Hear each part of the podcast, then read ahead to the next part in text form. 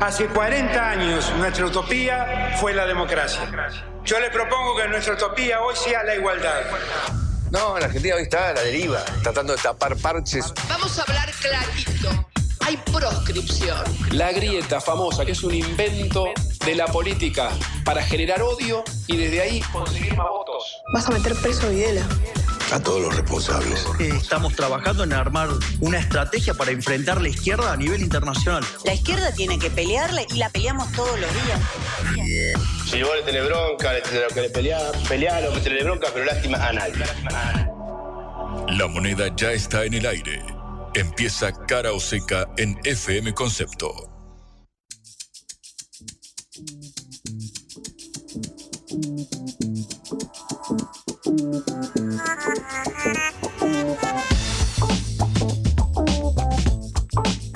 Amigos, amigas, muy pero muy buenos días. Bienvenidos, bienvenidas a Cara o Seca, este programa producido, armado, pergeniado por la Agencia Internacional de Noticias Sputnik. Estamos a o vivo hasta la una de la tarde, como cada día, para recorrer juntos cada uno de los temas que hacen a esta cargada agenda informativa nacional e internacional, como siempre, con un gran elenco encabezado por Celeste Vázquez en la operación, Augusto Macías en la producción, siempre liderado bajo la conducción de Patricia Lee. Mi nombre es Juan Lehmann y cuando pasan dos minutos de las 11 de la mañana nos metemos de lleno a recorrer cada uno de los temas que hacen a esta mañana porque, claro, en el día de hoy arranca la primera reunión del equipo de Javier Milei, el equipo económico eh, con las autoridades del Fondo Monetario Internacional. Lo confirmó en el día de ayer Manuel Adorni, el portavoz, el vocero que todos los días a las 11 de la mañana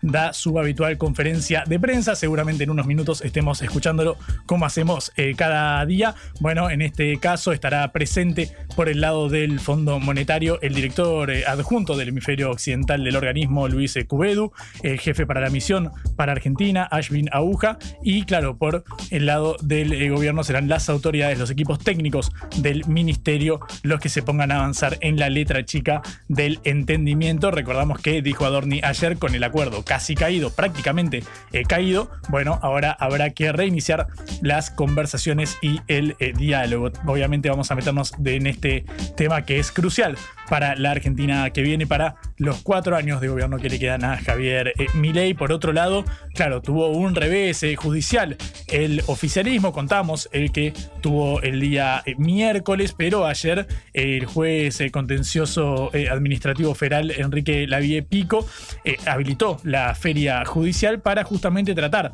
los amparos eh, contra el decreto. Recordamos que uno había sido el presentado por la CGT, por la Confederación General del Trabajo, otro había sido el de la CTA Autónoma, la Central de Trabajadores eh, Argentinos. Bueno, en este caso sigue avanzando este paquete de iniciativas y ahora la justicia da luz verde para que se trate eh, durante la feria judicial o habilitó la feria judicial para el tratamiento de estos temas. En un ratito vamos a meternos de lleno en este métier porque claro, también es crucial para la agenda informativa. Y también tenemos otro capítulo importante vinculado al tratamiento legislativo de las iniciativas del gobierno, como lo es la ley Omnibus, que en el día de ayer nosotros charlábamos con un eh, senador de la eh, Patagonia que nos eh, contaba, Pablo Blanco de Juntos por el Cambio, nos contaba la resistencia que había a ciertas modificaciones, por ejemplo, relativas a la ley de pesca. Bueno, en este caso el ministro del Interior, Guillermo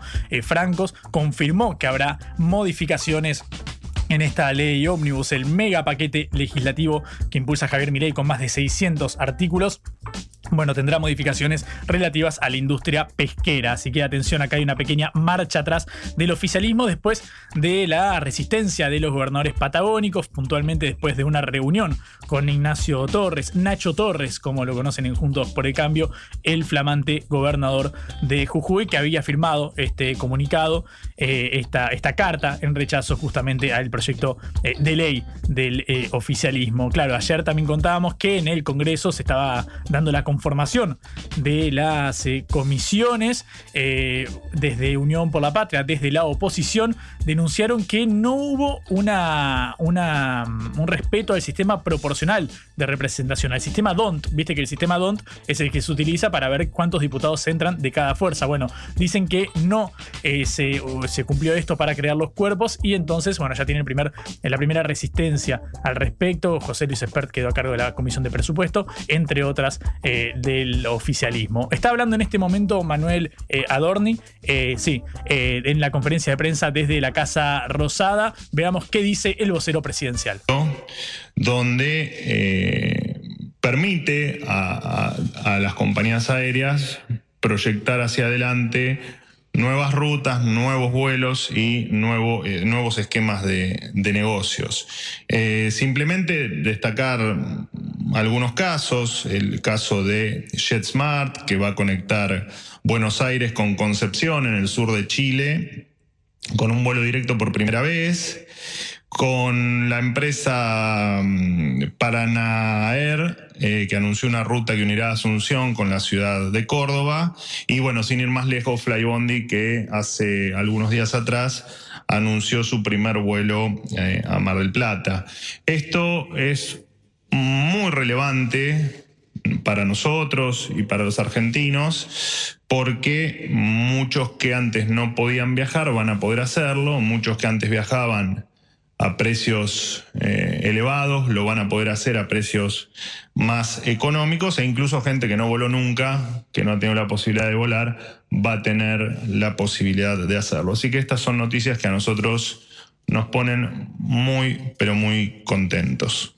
En otro orden de cosas, se conoció la conformación de las comisiones eh, legislativas que trabajarán durante las sesiones extraordinarias en el Congreso durante, durante este mes. El gobierno y sus aliados lograron constituir cuatro comisiones fundamentales, tanto para el tratamiento de la ley Bases y Principios para la Libertad de los Argentinos, como para impulsar todos los cambios que la Argentina necesita. Las comisiones son las de Relaciones Exteriores, la Comisión de Legislación General, la Comisión de Asuntos Constitucionales y la Comisión de presupuesto. Nuestra felicitación para eh, Martín Menem, el presidente de la Cámara de Diputados, y a los presidentes de las respectivas comisiones, y por supuesto esperando que el trabajo de ellos pueda impulsar las reformas que el país necesita.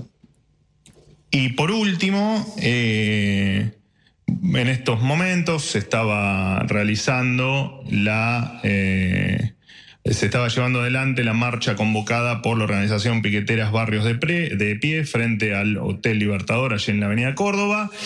Eh, estaba, se estaba desarrollando con total normalidad, cumpliendo con el protocolo correspondiente y cumpliendo en principio con todo lo dispuesto por el gobierno en materia de seguridad y de orden público, lo cual por supuesto celebramos. Han entregado un petitorio pidiendo el aumento en las partidas de alimentos a los comedores, lo cual por supuesto va a ser analizado y eh, evaluado, así que también celebramos que efectivamente se haya cumplido con eh, los requerimientos que pedimos de orden y de...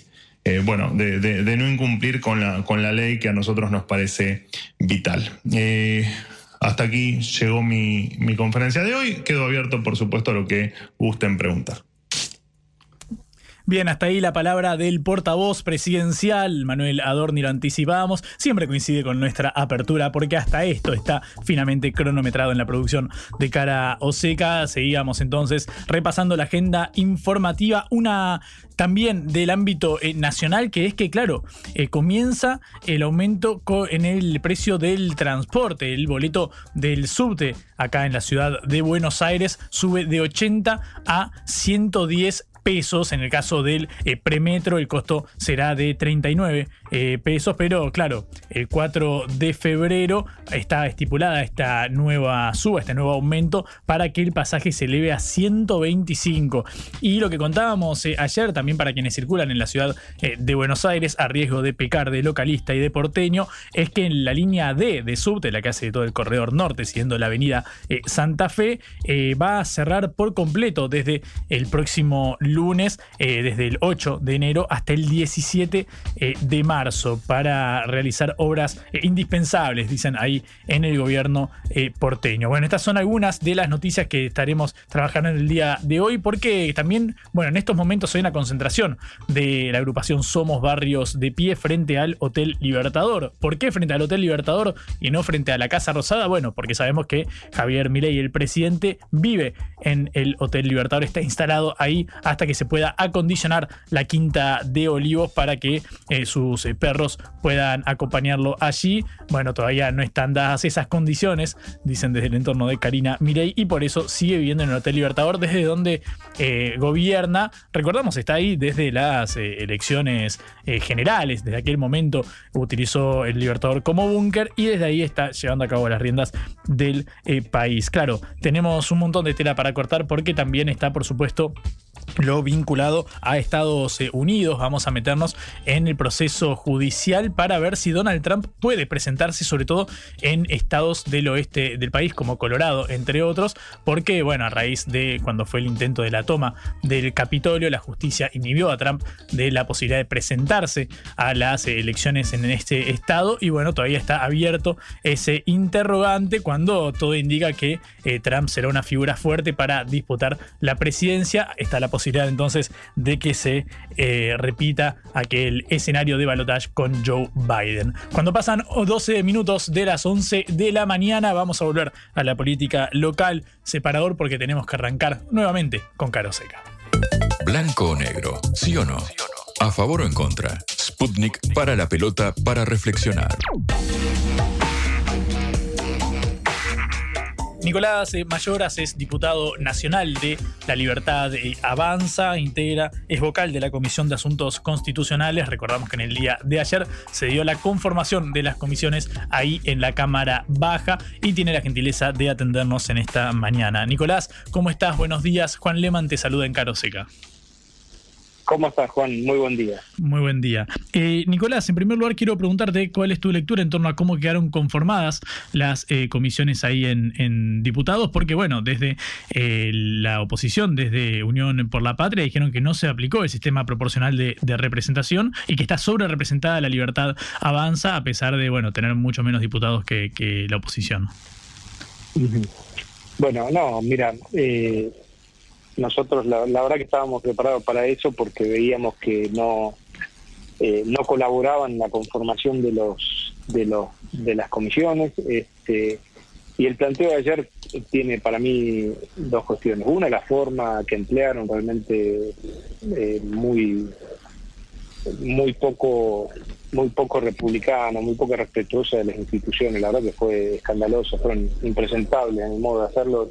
Fue mi primera experiencia y cuando vi lo que hicieron en la Comisión de Presupuesto de Hacienda, la verdad que decía, esto no puede ser un congreso, este trato, este tipo de gritos, este insultos, eh, todo lo que hicieron realmente desde el kirchnerismo me parece lamentable y aspiro a que podamos conformar una una Cámara donde se respeten todas las voces, pero que se respete el trato, principalmente entre ellas. ¿no? Mm. El cuestionamiento a la, a la, composición de las comisiones es totalmente infundado. Creo que al kirchnerismo todavía le cuesta asumir de que perdieron, de que no son gobierno y de que no son mayoría en la Cámara de Diputados, son la primera minoría. Y la representación se respeta perfectamente. En estas comisiones que se armaron ahora, cuatro, porque estamos en un periodo extraordinario, las otras se armarán después de marzo, eh, le tocan dos vicepresidencias a ellos y dos vicepresidencias a otras fuerzas. Las cuatro presidencias, una me toca a mí, yo presido la Comisión de, Asuntos Constitucionales por la Libertad de Avanza, eh, y Gabriel Gornoroni preside la otra este, por legislación general. Las otras dos comisiones, la de presupuesto de Hacienda, que son, en realidad estamos hablando de comisiones que eh, histórica y tradicionalmente se les da al que son las comisiones de gobierno, las tiene el oficialismo, cualquiera sea la proporción de que tengan en el Congreso. Es inédito que una fuerza política tenga tan poca participación en el Congreso como la que tenemos nosotros, pero las comisiones les corresponden. A nosotros nos van a corresponder ocho o nueve comisiones. Y ocupamos esas dos y otra le tocó al PRO eh, y otra a José Luis Espert. Que José Luis Espert sea, un monobloque no, no afecta en nada, porque es un acuerdo político interno donde eh, la Libertad de Avanza está cediendo una de sus comisiones, no es que le da a ese, diputado una comisión eh, que estaría sobre representado por ser monobloque. Es una, es una comisión que le corresponde a la libertad de avance y de alguna manera se la cede, no es que negocia por otra. Eso para dejar en claro, o sea, eh, de las presidencias, estas cuatro le correspondían a la libertad de avanza y una se negocia con el PRO, que es la de Iglesia, y las vicepresidencias tiene dos, eh, Unión por la Patria, y dos, las otras fuerzas políticas. Todavía mm. faltan conformar las otras y la composición de los miembros de, la, de las comisiones están perfectamente hechas respetando el sistema proporcional de lo que tiene cada uno dentro del, de la Cámara. Entonces no, no, tiene, no tiene ningún asidero el planteo de, de Unión por la Patria. Mm. Es eh, Nicolás Mayoras, el diputado nacional de la Libertad Avanza, con quien estamos eh, hablando. Nicolás, quiero permanecer ahí en la órbita eh, legislativa porque, bueno, en el día de ayer el ministro del Interior, Guillermo Francos, confirmó que el gobierno finalmente va a hacer modificaciones en esta ley ómnibus, esta media iniciativa legislativa con más de 600 artículos, sobre todo en lo que respecta a la industria pesquera, que en esta modificación de la ley de pescas que tanta resistencia despertó en los gobernadores patagónicos los gobernadores del sur del país, que bueno, denunciaban que esto habilitaría el ingreso de buques extranjeros. Quiero preguntarte tu lectura en torno a esta modificación. ¿Crees que puede haber nuevas modificaciones en esta, en esta iniciativa? Mira, la primera lectura que hago es que el, gobierno está dispuesto a escuchar a todos, nosotros el Congreso y también el Ejecutivo, a escuchar a todos los sectores. Eh, la idea, por supuesto, es que se respete el sentido que tiene el, proyecto de ley, el sentido que se quiere darle, imprimirle a la economía, la desregulación económica, quitarle ese peso que tiene el Estado sobre toda la actividad eh, productiva del país para desatar esas fuerzas productivas que están atadas. Y por supuesto que va a haber puntos donde se van a encontrar este, diferencias o disensos y, y nosotros del Congreso vamos a analizar cuáles son esos puntos, cuáles son esos cuestionamientos y, de alguna manera ver de qué modo solucionarla. El ejemplo de la pesca es un ejemplo claro donde el gobierno escuchó a un sector, encontró que había posibilidad de, modificar eso, de rectificar o, reconducirlo por otro lado y, se está trabajando en eso. Entonces creo que si hubiera otras cuestiones para tratar, eh, eh, las vamos a conversar, pero el eje central eh, de la ley tiene que ser respetado porque es el sentido que, que le imprime Javier Milei para poder llevar adelante todas las reformas que necesita, necesita estas herramientas. Sin estas herramientas no podemos sacar el país adelante. Mm.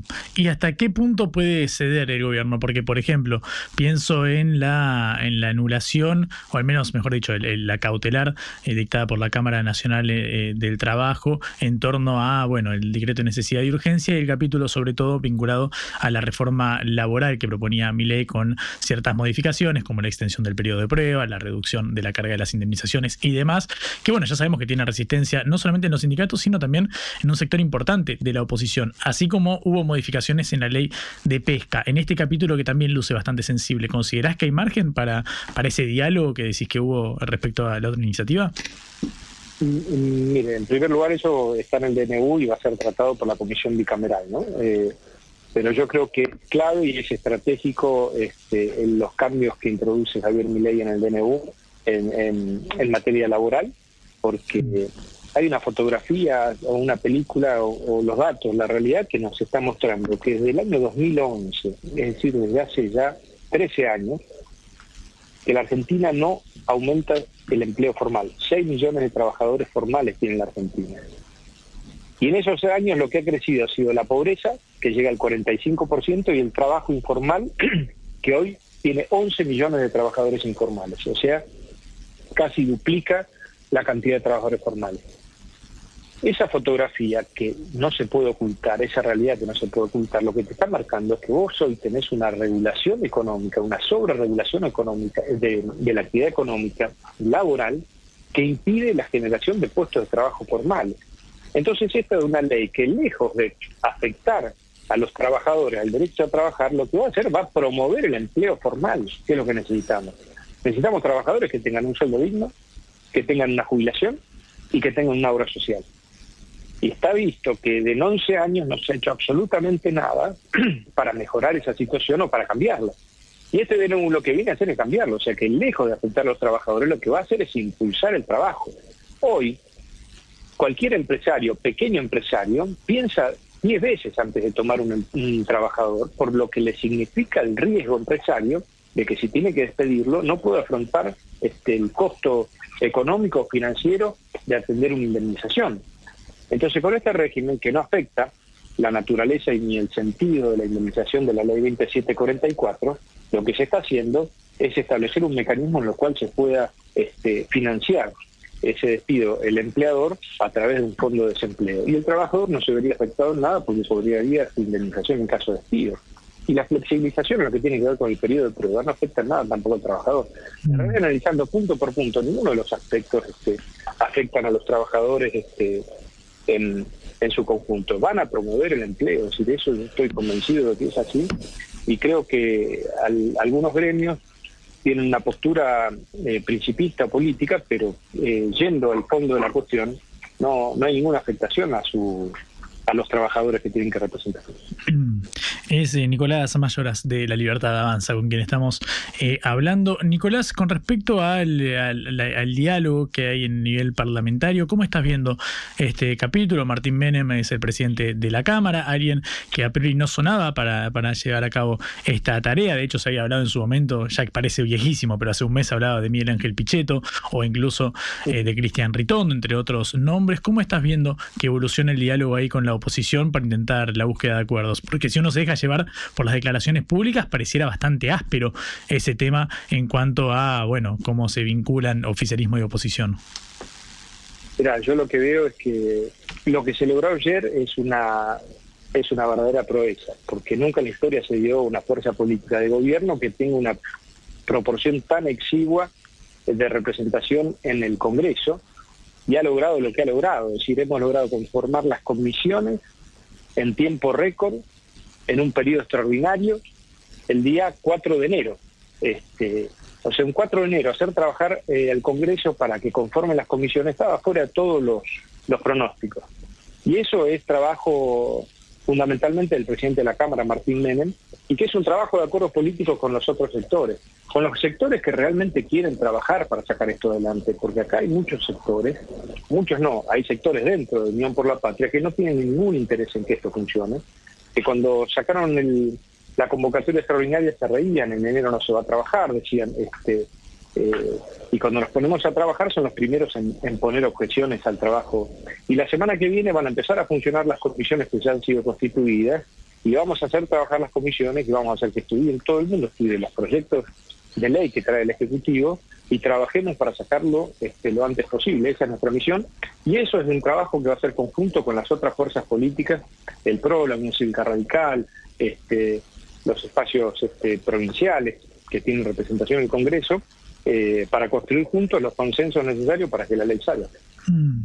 Em, Nicolás, eh, cuando escuchábamos ayer en la entrevista que dio en FM Delta el presidente Javier Milei, dijo que, bueno, obviamente hay que esperar para un sendero de, de, mediano o largo plazo para ver los frutos de estas eh, políticas. Eh, originalmente era un plan que, a realizarse a 20 años, a 30 años. Luego dijo, bueno, en el primer tercio de este programa, los primeros dos tercios van a verse los frutos. Quiero preguntarte cómo es el mientras tanto, porque hasta ahora no hay previstas medidas de compensación para los ingresos que es cierto cayeron durante el gobierno anterior, pero no cayeron en, la medida en la que pareciera caer ahora, con un 30% de inflación en diciembre, algo cercano al 20% en enero y febrero, sin hasta ahora noticias de compensación de ingresos para los sectores más bajos, sacando los que perciben la, tarjeta alimentaria o la asignación universal por hijo. ¿Cómo estás viendo ese, ese camino hasta el escenario que propone mi ley como, como el resultado de sus políticas? Mira, yo creo que que hay una mirada social a toda la problemática que se va que se va a producir problemática que no es que no es este, consecuencia del, gobierno de Javier Milei, sino que es consecuencia del gobierno de Alberto Fernández, porque acá no es que se termine el calendario el 10 de diciembre y arranca eh, todo desde cero. Esto es como pretender frenar un, tren bala este, en 50 metros. Allá las medidas económicas irresponsables que tomó el, el gobierno de Alberto Fernández lo que tomó el, ministro de Economía, Sergio Massa, en los últimos meses con estado de campaña, la emisión monetaria que se hizo un punto y medio del PDI, este, y llevar ahora un déficit del 17%, tiene consecuencias que las vamos a ver en los próximos 18 meses, las consecuencias de todo esto. Entonces, este, por eso necesitamos las herramientas legales, es decir, el trabajo que se está haciendo en el Congreso, que es darle las leyes necesarias para que esa situación este, terrible que ha generado el gobierno anterior en la marcha de la economía eh, tengan el impacto menos, menos perjudicial posible y que duren el menor tiempo posible. hoy por hoy el tiempo juega en contra de los argentinos. Si nosotros no sacamos estas leyes, si nosotros no resolvemos esta situación ahora, este, va a ser mucho más larga la crisis de lo que realmente podría ser. Y con respecto, em, Nicolás, a el diálogo con las eh, provincias, pareciera tema sensible, por ejemplo, lo que sucede en relación a la obra pública eh, y demás. Y bueno, sabemos que el apoyo de los gobernadores que puedan ceder a los diputados que responden a ellos, que sabemos que el nivel parlamentario esta es una práctica eh, muy común, muy cotidiana, bueno, pareciera depender bastante de cómo sea la relación con el gobierno. Hasta ahora el comunicado de los gobernadores de la Patagonia sobre la ley de pesca o los mismos los comunicados de Ignacio Torres de Chubut sobre la obra pública, por ejemplo, también, pareciera mostrar cierta aspereza en ese punto. ¿Cómo estás viendo el diálogo a nivel federal? No, yo creo que hay un diálogo. Este, Guillermo Franco mantiene diálogo con todos los gobernadores. El presidente igualmente planteó las cosas claras, es decir, las provincias tienen que ser responsables de sus propias realidades y tienen que atenderlas con sus recursos propios y tienen que hacer los ajustes necesarios para, para enfrentar las situaciones que están viviendo. Por supuesto que va a haber planteos este, puntuales que va a haber que atender desde el gobierno central. Seguramente esa será la tarea del Ejecutivo de evaluar cada situación, pero el diálogo existe este, y, en relación a la obra pública, la verdad es que yo he hablado con intendentes de, mi provincia y después veo con otros legisladores lo mismo de otras provincias.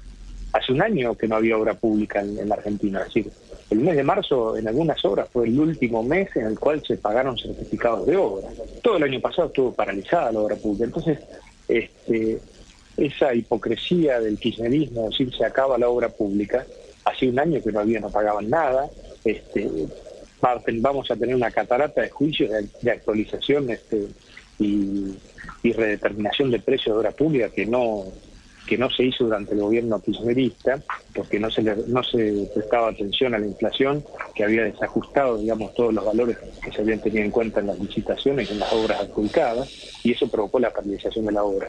Entonces lo que hay que analizar ahora es de qué manera se va a reencauzar toda esa obra pública, pero esa es una etapa que primero tiene que pasar estos meses para ver cómo salimos de esta situación actual y después empezar a encarar con inversión privada todas las obras que falta. Nicolás, muchísimas eh, gracias por este ratito. Te mando un abrazo y bueno, estaremos en contacto porque las sesiones extraordinarias traen noticias todos los días, así que nada, te esperamos nuevamente. Muchísimas gracias, ¿eh? muy buen día. Buen día. Era Nicolás Mayoras, diputado de La Libertad Avanza, justamente hablando sobre las iniciativas parlamentarias del oficialismo y también la conformación de las comisiones que parece estar suscitando bastante polémica. Cara o seca en Concepto FM 95.5.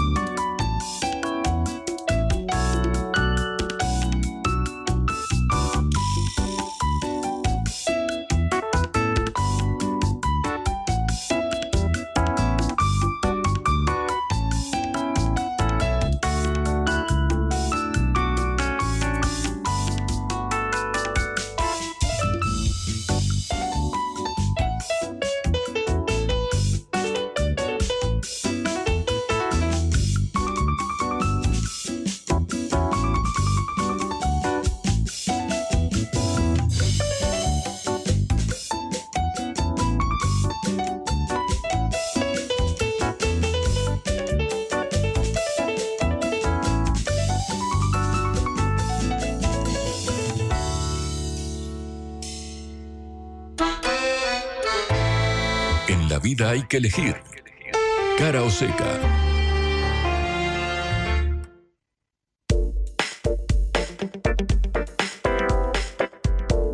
32 minutos pasan de las 11 de la mañana y vamos a meternos en uno de los temas del día que es sin lugar a dudas lo que suceda con el Fondo Monetario Internacional. En el día de hoy el jefe de gabinete Nicolás Pose junto al ministro de Economía Luis Toto Caputo y las autoridades del Banco Central van a reunirse con los enviados, los representantes del organismo para renegociar el acuerdo y la letra chica, sobre todo del entendimiento. Vamos a charlar sobre estos temas, por supuesto también acerca de la inflación, lo que sucede con los ingresos, los sueldos, lo que sucede con el programa económico a nivel financiero también, sobre todos estos temas con eh, Francisco eh, Cantamuto, eh, economista, que tiene la gentileza de atendernos. Fran, ¿cómo estás? buen día. Juan Leman te saluda acá en Caroseca.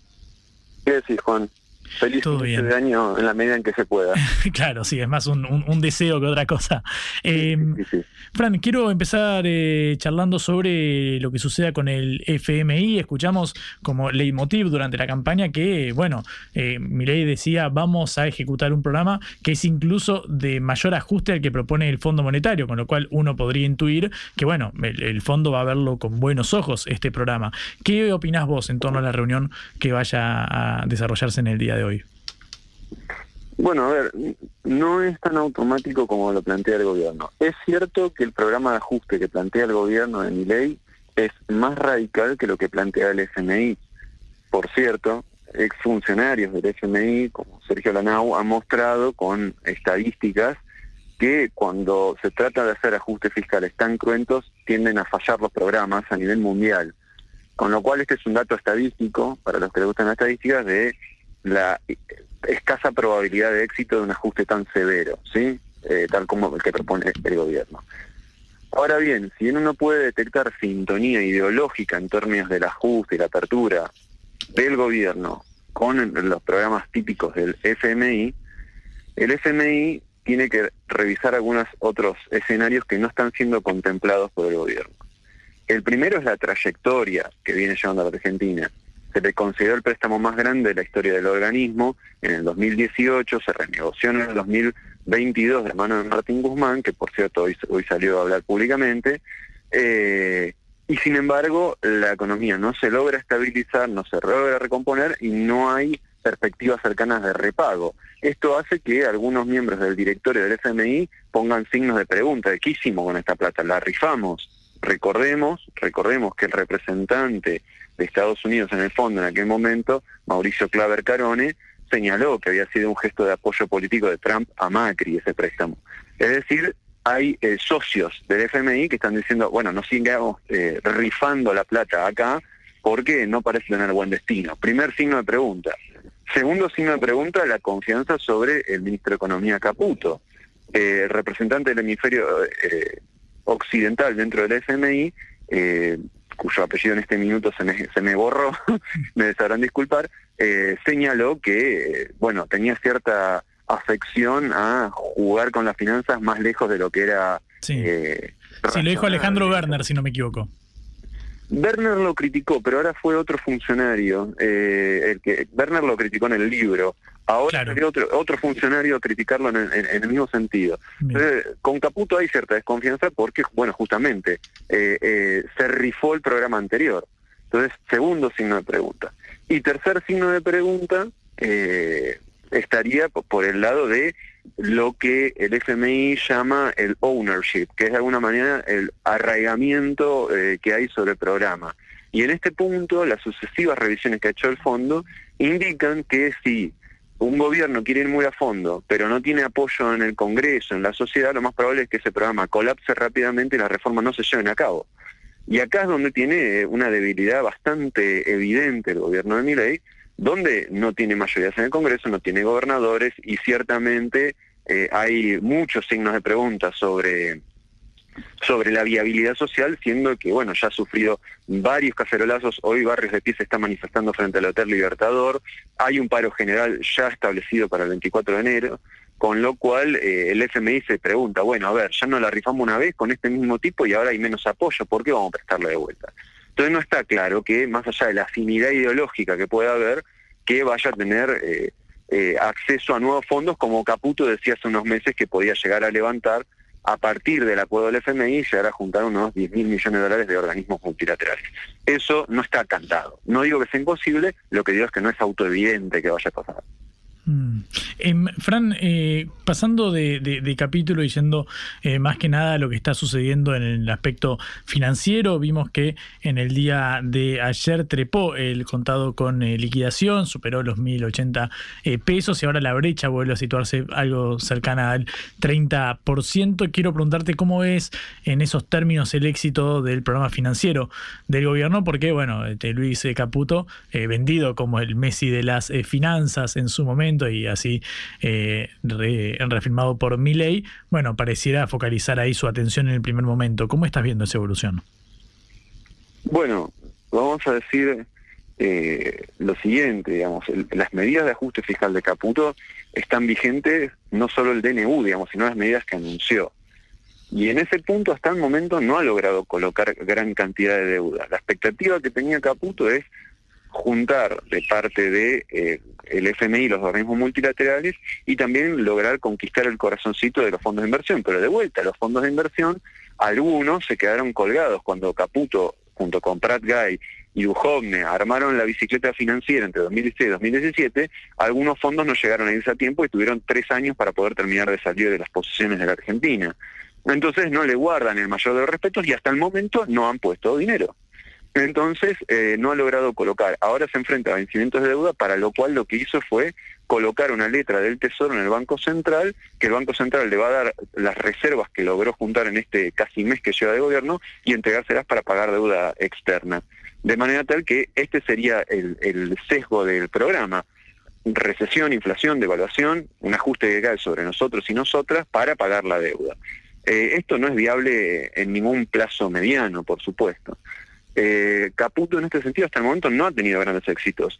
Esta creación, su instrumento, el nuevo instrumento que creó, el BOPREAL, que era para canjear deuda eh, eh, armada por el lado de las importaciones, que sabemos que se atrasaron los pagos de las importaciones durante la gestión de masa, eh, creó un instrumento que sintéticamente se suscribía en pesos, es decir, el importador podía con pesos comprar este bono y si el proveedor le aceptaba el bono, podía eh, pagarle con el bono o podía revenderlo en el mercado secundario quien tuviera dólares y esos dólares usar para pagar la importación. ¿Ok? ¿Se entiende esta dinámica? Mm, este es el bono nuevo que inventó Caputo. Mm. Eh, bueno, hasta ahora este instrumento no ha tenido éxito. Eh, de las licitaciones que ha tenido no ha logrado colocar ni el 10% de lo que ofreció. Y esto en parte tiene que ver porque se manejan al oficial que junto con los impuestos, que por cierto, este gobierno que dijo que los iba a bajar, los subió, termina resultando en un tipo de cambio efectivo que da alrededor de 1.300 pesos, para hacer números redondos, 1.300 pesos por dólar. En cambio, si vas al contado con liqui está en 1.000, 1.100 que es más barato. Entonces muchos importadores ahora lo que hacen es ir hacia el contado con liqui que les resulta más barato que comprar al oficial más impuestos. Y ahí la presión sobre los dólares financieros. Mm, todo, este esquema son, todo este esquema es un esquema de muy corto plazo, digamos. La devaluación severa que introdujo apenas asumió, todas las expectativas del mercado son que se esté licuando alrededor de marzo. ¿sí? A una inflación del 30%, en tres meses se, se liquidó toda, todo el efecto de la devaluación no sobre nuestros salarios y nuestros ingresos que están pulverizando a paso acelerado. Mm. ¿Cuál es, cuál es el, escenario que imaginan Caputo y compañía? Y que para marzo y abril empiecen a entrar los dólares de la cosecha, que se prevé que sea muy buena, y ahí poder estabilizar un poco la economía con esos dólares. Ahora, de aquí a marzo, abril, realmente es un infierno lo que hay que atravesar. Bien, Fran, eh, el optimismo a la orden del día, claro, es complicada la situación que, estamos, que estamos viendo. Guzmán dijo hoy que estos son los pasos para una dolarización, lo dijo con, con Ernesto Tenemam, la nota que vos citabas hace un ratito en radio con vos. Dijo, bueno, esto en verdad es el plan de, de dolarización de la economía que ya se puso en marcha. ¿Coincidís con esa lectura? Es un escenario posible, sí, lo es. No es el único, pero es un escenario posible. ¿Cuál puede ser el otro? Un, escenario más mm, eh, menos conflictivo desde el punto de vista político y judicial, eh, que sería una especie de convertibilidad eh, renovada, que no es una dolarización, pero es una forma más leve de esto, un tipo de cambio rígido, semirrígido, establecido por ley. La dolarización, recordemos que incluso desde la Corte Suprema de Justicia advirtieron que no era del todo constitucional, con lo cual se podría llevar bastantes tropiezos. Entonces, una convertibilidad podría ser eh, un, un, escenario este, sustituto, o lograr sostener un esquema parecido al que plantea ahora, donde se hace una devaluación muy grande y luego se sostiene una devaluación eh, lenta, lo que se conoce técnicamente como crawling peg, que es que lentamente se va devaluando el tipo de cambio, que es, para ser bien clarito, el esquema que sostuvo eh, Martínez de Oz entre el 79 y el 81. Eh, e, este esquema, que no es ni una dolarización ni una convertibilidad, es un esquema un poquitito más tenue de, la misma lógica. Eh, quiero quiero aclarar sobre esto. Solo se sostiene mediante el acceso sostenido a dólares. Y esos dólares pueden entrar ahora por la cosecha o por deuda. En el caso de la deuda, Caputo estableció un esquema que es totalmente pernicioso, porque si para vos, para mí, llegamos a tener un pequeño sobrante a fin de mes y decimos, ¿cómo hago para que no me lo liquide la inflación? Puedo armarme un plazo fijo que es una herramienta poco sofisticada que la mayoría entendemos. Pones un plazo y a 28, 30 días lo tenés. Bueno, eso hoy paga menos que la inflación porque bajó la tasa de referencia. Ahora bien, eso, eso mismo que a, la persona que vive en el país y que trata de que no le licúen los ingresos era un instrumento fácil de más o menos llevar adelante, hacen que pierda valor, pero al mismo tiempo, como se devalúa poco la moneda, quien ingresa dólares, los pone en un plazo fijo y los retira dólares al mes siguiente, gana en dólares. Es decir, es un, escenario un poco eh, raro, capaz de entender, pero para el que tiene ingresos en pesos y vive en pesos, pierde valor. Pero para el que ingresa plata de afuera en dólares, la cambia a pesos, gana el interés y la retira, ese gana en dólares. Entonces es un escenario de bicicleta de muy corto plazo que está tratando de tentar esto a los fondos más especulativos a que pongan algo de, dinero en el medio. Hasta ahora no está resultando, quiero señalarlo. Mm. Eh, pero bueno, digamos, podría ser el escenario que con algunos dólares más de fondo se pudieran sostener. Eh, en general, esos son los distintos escenarios posibles que se abren en caso de que tenga éxito el programa de Caputo. La dolarización es uno de ellos y hay que decirlo con toda claridad. Mm. Es decir, que en los tres eh, escenarios que marcás, ya sea dolarización, un esquema similar a la convertibilidad o un esquema similar a, bueno, siendo el crawling peg, pero basándose en el modelo de, Martínez de Oz durante la última dictadura, en cualquiera de los tres escenarios, los ingresos de la población se verían afectados, al menos los salarios en un primer momento. La pregunta es, mi ley dice, bueno, este, este programa requiere de 15 eh, o 20 años, no recuerdo cuál fue la última cifra que dio, pero en el primer tercio de este ciclo ya se verían los resultados favorables. Para vos, el, en caso de tener éxito este programa, este programa económico, no sabemos si es de estabilización, porque Diana Mondino dijo el programa de estabilización viene después de este reacomodamiento de los precios relativos. En cualquiera de esos escenarios, ¿cuándo crees que podrían surtir efecto eh, estas medidas y que fueran favorables para que se recompusiera el ingreso? Eh, la, cifra que dio es, porque primero dijo en 30 años Alemania, después dijo en 45 Alemania, y dijo, las mejoras se ven en, los primer, en el primer tercio, o sea que en 15 años se pueden esperar mejoras. Esto me parece muy significativo desde el punto de vista de, más allá de lo económico, de la concepción política que tiene mi ley, donde la democracia no juega un rol significativo. Esto es muy importante. Para mi ley la democracia no es un valor en sí mismo, no es algo que le parezca particularmente relevante. Entonces, ¿por qué señalo esto? Porque para estar en un mismo camino firme por 45 años, uno tendría que asumir que la población no cambia de idea ni, de opinión eh, en, todo ese periodo. Y si cambia de opinión, entonces estamos condenados a solo sufrir el ajuste sin ver jamás una mejoría. Y hay una, este, perdón, no es el punto exacto de tu pregunta, Juan, pero me parece importante señalar esto, porque eh, yo tengo muchas críticas que hemos conversado muchas veces con la administración del gobierno anterior, pero, por ejemplo, la idea de generar misiones de largo plazo, donde un conjunto amplio de sectores empresariales, trabajadores, movimientos sociales, la academia, dialoguen, busquen ejes que permitan avanzar, bueno, le da cierta estabilidad a lo largo del tiempo. Uno puede pensar que pase el gobierno que pase, medianamente por estas vías vamos a ir eh, funcionando. Y ojo, en la Argentina ha existido eso, no es que es eh, una locura impensable, solo pensable para Dinamarca o, Suecia. Eh, si vamos al caso, todo el desarrollo de la energía atómica o, la industria ligada a los satélites que pone la Argentina entre una decena de países más desarrollados en el mundo, eso atravesó eh, incluso no solamente eh, administraciones de distinto color político, sino incluso dictaduras. De manera tal que esto no es una imposibilidad para la Argentina. Bueno, esto no es lo que propone Milei, es ya sé lo que yo quiero durante 45 años y se terminó. Entonces me parece que más allá de la crítica económica, hay una crítica muy fuerte a la concepción política donde la democracia no juega ningún valor para el presidente actual. Y esto me parece sumamente riesgoso. Mm. Dicho esto, dicho esto, tiene razón eh, Mondino en lo siguiente. Los planes de estabilización son siempre primero una fase de aumento acelerado de precios que luego se buscan congelar. En caso, en caso que lograran tener acceso a los dólares de la cosecha, dólares por la venta de patrimonio público, incluyendo, por ejemplo, la superavitaria ARSAT o la superavitaria IPF, eh, tendríamos eh, algunos dólares que permitirían estabilizar en el corto plazo la economía. Si eso ocurriera, y siguiendo los términos del gobierno, quizás dentro de un año los precios dejaran de aumentar y la población, nosotros, nosotras podríamos tener algún tipo de alivio en el sentido de que se reduce la dinámica inflacionaria y bueno, podemos calcular o ordenar nuestras finanzas. Ahora, esto va a ser al costo de un mayor desempleo y mayor precariedad laboral. Entonces estamos cambiando un problema por otro. Y esto es una película que ya vimos en el 78, la volvimos a ver en el 91, 2001, y ahora parece que nos quieren vender como una película nueva, algo que ya sabemos cómo termina, y es con más miseria, más hambre, más pobreza y definitivamente muy pocos beneficios para el común, para el conjunto de la sociedad. Mm.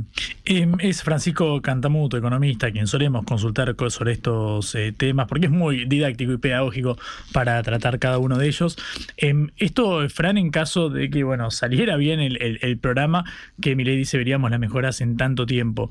En caso de que, por ejemplo, el dólar quedara muy atrasado, como decíamos eh, al principio, y que esta inflación del 30% calculada para diciembre, que en enero se estipula estará cerca del 20, 25, depende de la consultora a la cual eh, uno pregunta, eh, en ese caso, bueno, veríamos que el dólar de 800 pesos puede quedar atrasado, así como quedó atrasado el dólar después de la devaluación del 20% que llevó a cabo Sergio Massa después del resultado de las primarias.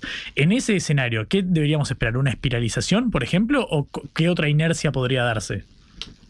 Efectivamente, este sería el, escenario posible eh, en caso de que no lograra estabilizar por acceso masivo a dólares.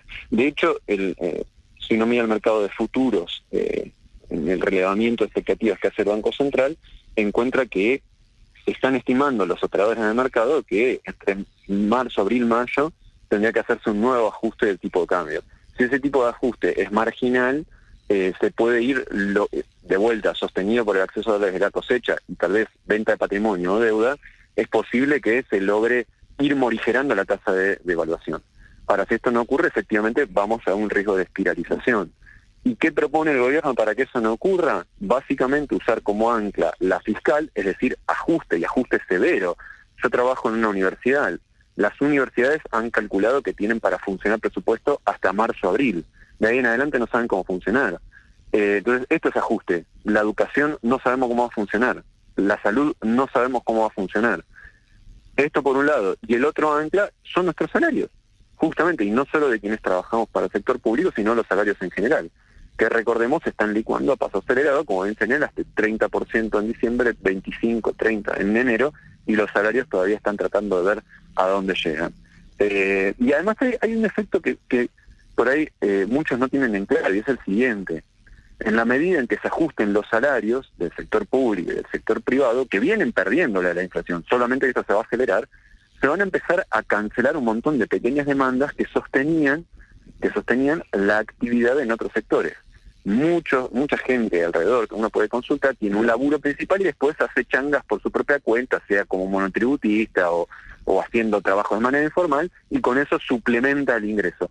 Ese segundo fuente, esa segunda fuente de ingresos se va a empezar a cancelar porque como la guita no alcanza y dejo de eh, eh, comprar eh, el, gustito, dejo de arreglar el patio, ya no cambio, que tenía un par de eh, chapas rotas en el techo, no hago el arreglo del techo, yo quería, proyectaba la idea de, eh, no sé, cambiar la goma del auto, no lo hago, pensaba que, bueno, empiezan a cancelarse todos esos laburitos que hacían de fuente de segundo ingreso, y a medida que eso también se agota, también para el sector cuenta propista, para los que hacen esto, changa de manera informal, se va a empezar a agotar.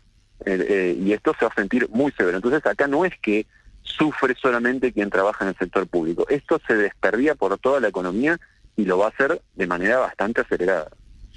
Fran, muchísimas gracias por todo este panorama completísimo que nos eh, brindaste. Obviamente volveremos a consultarte, si no es molestia, cuando veamos cómo avanza este programa económico. Te mando un abrazo y en serio te agradezco.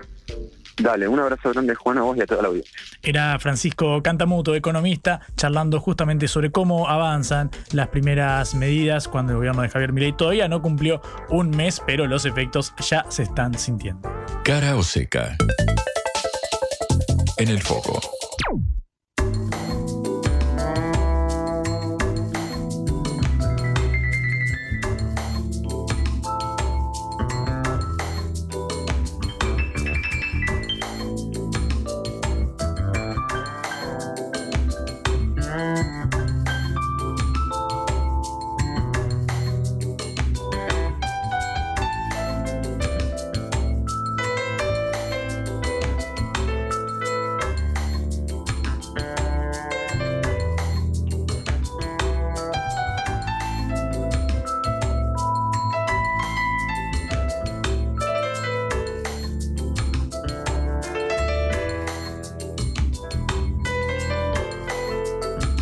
Siete minutos nos separan del mediodía acá en todo el país y vamos a empezar a escuchar algunas de las voces que hacen a la agenda informativa. Empezamos por el citado Martín Guzmán, el ex ministro de Economía de Alberto Fernández, que dejó el cargo allá a mediados de 2022. Ustedes recordarán en medio de ese mar de internas que atravesaba el gobierno del Frente de Todos después de la dura derrota legislativa de 2021, lo criticaban por eh, de ajustador a Martín Guzmán y le decían que debía llevar a cabo una política más heterodoxa en lo económico. De hecho, recordarán ustedes que él intentó eh, llevar a cabo un proceso de segmentación tarifaria y que, bueno, su entonces eh, subsecretario de Energía Eléctrica, Federico Basualdo, se resistió. Guzmán pidió la renuncia de Basualdo y no renunció Basualdo, sino que terminó renunciando Martín Guzmán. Bueno, ese era el clima álgido en el gobierno de Alberto Fernández. Durante los primeros dos años y medio, Guzmán estuvo en el cargo y en el día de hoy habló en Radio con Voz, en una extensa entrevista con Ernesto Tenenbaum, y dio su pronóstico sobre cómo evolucionará la inflación durante el gobierno de Javier Milei. Escucha. La inflación no va a bajar. O sea, puede bajar con respecto al valor de, de diciembre altísimo eh, por el salto eh, devaluatorio, pero eh, el piso de la inflación mensual se va a parecer a eh, las tasas más altas durante eh, los últimos meses del gobierno anterior. O sea, si baja, va a bajar a 7, 8, decís vos. Las tasas eh, mensuales fueron más ah, altas. más altas, más a 12, altas, por ejemplo. Fueron, de, fueron por encima del 10%.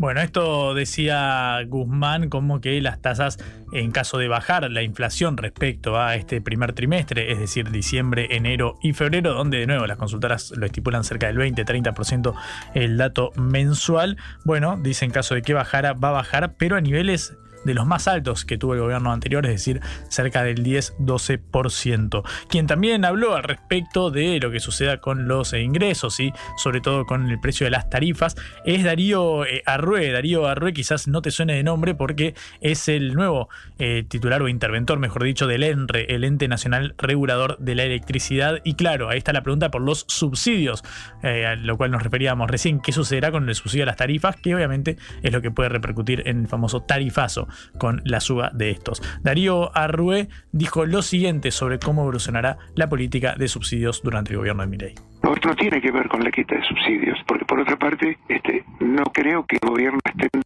en quitar eh, subsidios. O mejor dicho, yo no tengo información que el gobierno esté pensando en quitar subsidios. A lo mejor está pensando en reformular el sistema o en ajustar algunos aspectos, pero hasta donde yo conozco, nadie se ha propuesto eh, quitar subsidios.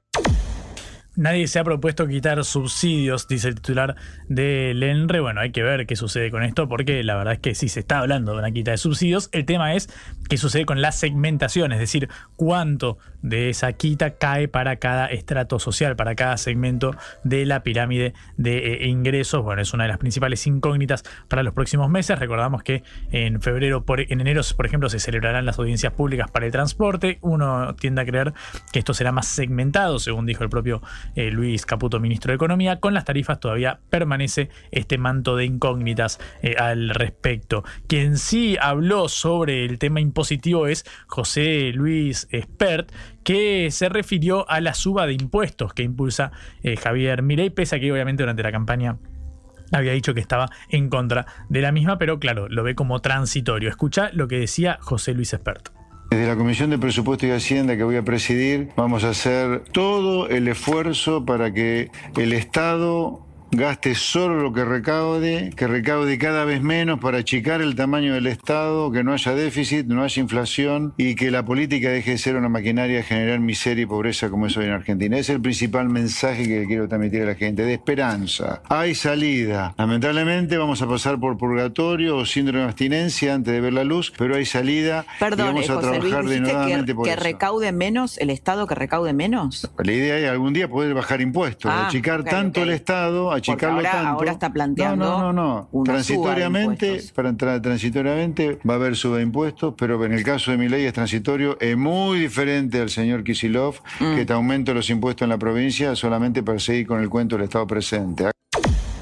Bien, esto decía José Luis Espert que será de manera transitoria entonces la suba de impuestos. Son algunas de las eh, voces que escuchamos en esta mañana informativa. Hay muchas más para recorrer. Mira, miro acá la lista y tenemos más de siete audios para pasar juntos el resto de la mañana. Faltan dos minutos para las 12 del mediodía y así sigue Caro Seca. Cara o seca. Estás escuchando Concepto. 24 horas de información, actualidad, análisis y buena música. Concepto 95.5. Periodismo en FM. Chao. Cara o seca. Cara o seca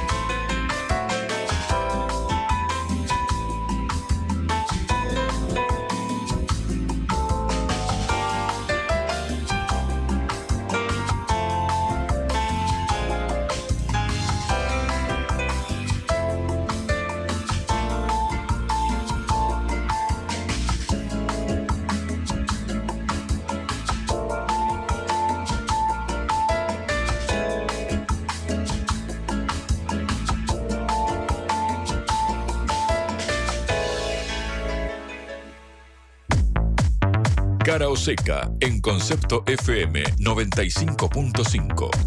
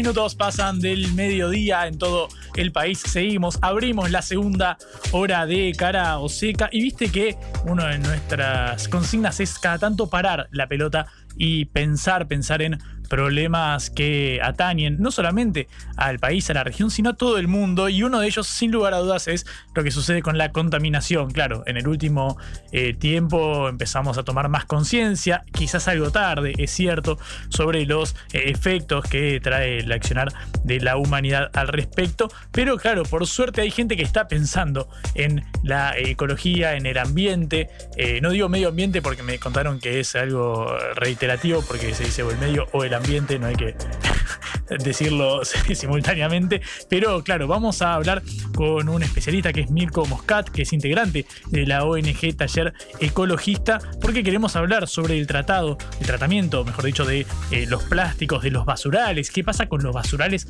a cielo abierto? ¿Cuánta incidencia tienen luego en el calentamiento global y en la contaminación en general? Eh, Mirko, muy buenas tardes, ¿cómo estás? Bienvenido a Cara Seca, te saluda Juan Leman.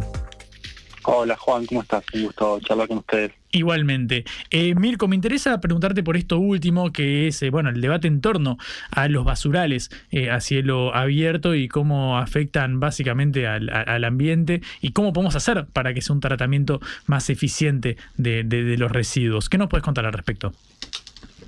Bueno, en Argentina tenemos un montón de basurales a cielo abierto, es un problema ambiental muy grave. Eh, eh, bueno, la propia, el propio Ministerio de Ambiente hace algunos años estimó que hay en torno a 5.000 basurales a cielo abierto en Argentina eh, y aproximadamente la mitad de los residuos que producimos eh, terminan eh, en este tipo de lugares, que son lugares de acumulación de residuos sin ningún tipo de control o con un control muy mínimo, eh, que impacta de distintas maneras en el entorno. Por un lado, digamos, puede afectar eh, fuentes de agua, ya sean napas eh, subterráneas de agua o cursos superficiales que estén cerca. Eh, en los procesos de descomposición de residuos se producen gases que son, por, por ejemplo, gases de efecto invernadero, como el dióxido de carbono o el metano. Eh, en ocasiones en estos sitios hay quemas de residuos, ya sea accidentales o intencionales. Eh, entonces esto agrava todavía más el problema de la contaminación del aire con sustancias que aparte de ocasionar el cambio climático pueden llegar a ser tóxicas, peligrosas para la salud de las personas que, que viven cerca. Tengamos en cuenta que aparte en muchos basureros a cielo abierto, sobre todo en localidades pequeñas, medianas, es muy común ver que, que, que ingresan recuperadores de residuos que tratan de rescatar de ahí algunos materiales para para llevarlos hacia un circuito de reciclaje y entonces son los primeros que de algún modo se ven afectados por eh, por bueno por, el impacto que genera este tipo de sitios eh, en la salud. También pueden eh, pueden proliferarse ciertas especies como que, que, que son especies que pueden trasladar transmitir enfermedades que es lo que llamamos vectores ciertos ciertos tipos de mosquitos ratas que pueden transmitir enfermedades entonces, bueno, todo este combo de, de, impactos eh, puede afectar la salud de, manera más inmediata, con problemas respiratorios en la piel, pero también a más, largo plazo, por ejemplo, generando eh, problemas como ciertos tipos de cáncer o malformaciones. Eh, esa es un poco la situación que tenemos con los basurales.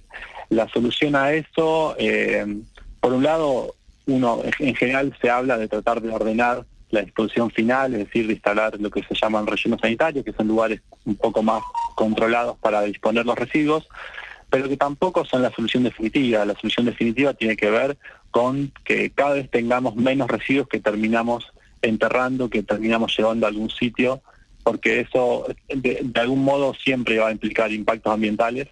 Eh, aún, aún, aún el mejor relleno sanitario genera impactos en el entorno y toda la lógica de producir cosas que después van a terminar eh, tiradas, enterradas, acumuladas en algún lugar, eh, genera impactos ambientales en todo el ciclo de vida de esos de esas cosas que consumimos y tiramos, desde que extraemos materiales de la, de la naturaleza, extraemos madera, petróleo, gas, minerales, hasta que generamos basurales o rellenos, hay un montón de impactos ambientales que, se, que, que, que suceden y que generan, por un lado, problemas más locales a veces, como que como que puede generar un basural o una fábrica de celulosa o una planta petroquímica cómo también afectan el entorno global, porque todo ese todo ese ciclo de vida eh, es, eh, es parte del, de la de la causa del cambio climático, por ejemplo. Mm. Mirko, si tuvieras que calificar cómo es el tratamiento de los residuos que hacemos actualmente, más allá de las distintas mejoras que podrían llevarse a cabo, pero en estos momentos, ¿es eficiente nuestra forma de separar la basura, de tratarla, de, darle quizás alguna forma de que, bueno, sea lo menos contaminante posible? ¿Cómo evalúas, evalúas esto? No, claramente no. Eh, el hecho de que tengamos tantos basurales, tantos rellenos, que, que aparte de los rellenos se van colapsando, eh, tiene que ver con que es muy poco lo que recuperamos. El 90% de los residuos que producimos termina en basurales o rellenos. Lo que se paga en origen es muy poco, salvo algunas ciudades que tienen buenas experiencias. Después, en la mayoría de las ciudades o no tienen algún sistema de separación de origen o es prácticamente testimonial. Eh, y la mayor parte de lo que se recupera es más bien por el trabajo de los recuperadores urbanos, de los cartoneros, eh, entonces, eh, la mayor parte lo terminamos enterrando eh, y bueno, eso genera todos los impactos que hablábamos. Y hay mucho que podríamos hacer por mejorar, teniendo en cuenta que si uno piensa qué es, qué es, lo, qué es lo que hay en los residuos domiciliarios, hasta un 30% se compone de materiales reciclables y un 50% son materiales orgánicos que pueden compostarse. Entonces, un 80% de los residuos, eh, ya hoy en día, si los separáramos en origen, si se recolectaran por separado, eh, si los lleváramos a, una instalación adecuada de tratamiento, bueno, podríamos evitar que lleguen a un basural o un relleno. O sea, hay mucho por mejorar. Mm. Estamos eh, hablando con Mirko Moscat, integrante de la ONG Taller eh, Ecologista, justamente sobre este tratamiento de los residuos, los basurales eh, a, cielo abierto y demás. Con respecto al tratamiento que hacemos de los plásticos puntualmente, ¿qué tipo de tratado, qué tratamiento sería el más eficiente? ¿Hay, ¿Hay margen para mejorarlo más allá de, obviamente, las recomendaciones a largo plazo sobre esta concientización sobre su uso? Pero con respecto al tratamiento del plástico que ya estamos tirando la basura. ¿Qué se puede hacer? Bueno, em, por ahí hasta ahora eh, veníamos hablando un poco de la gestión, qué hacemos con los residuos cuando lo producimos. Claramente para, para poder reciclar materiales hay que separarlos en origen. todos en nuestros hogares deberíamos separar los residuos en al menos tres fracciones, en orgánicos, reciclables y de no recuperable por otro lado. Eh, y eso recolectarse por separado, tratarse de manera adecuada.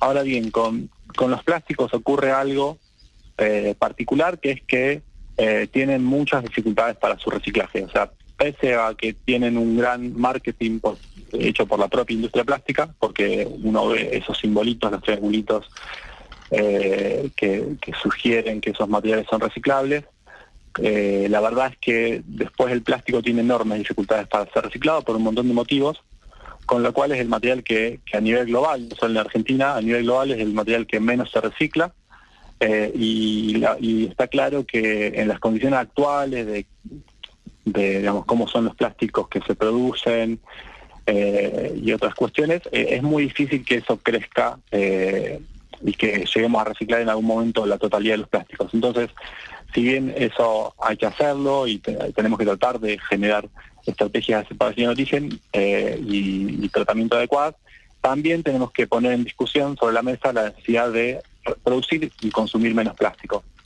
Eh, mm. y esto es algo que en lo cual hay enormes divergencias porque claramente hay la, industria plástica eh, permanentemente hace lobby por seguir produciendo plásticos. Entonces es un tema que se está discutiendo eh, en distintas en distintos niveles porque tienen en muchas ciudades de nuestro país y de otros lugares se proponen normativas para ir restringiendo el uso de ciertos plásticos que son problemáticos eh, también hay proyectos de ley provinciales, nacionales.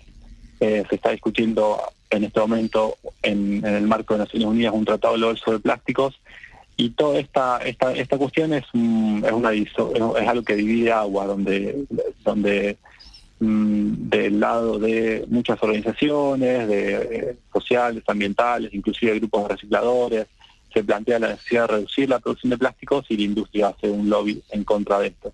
Mm. Entonces, nosotros creemos que realmente hay que reducir la producción de plásticos porque si no, es, algo que no vamos a poder gestionar por un montón de limitaciones técnicas, sanitarias, económicas.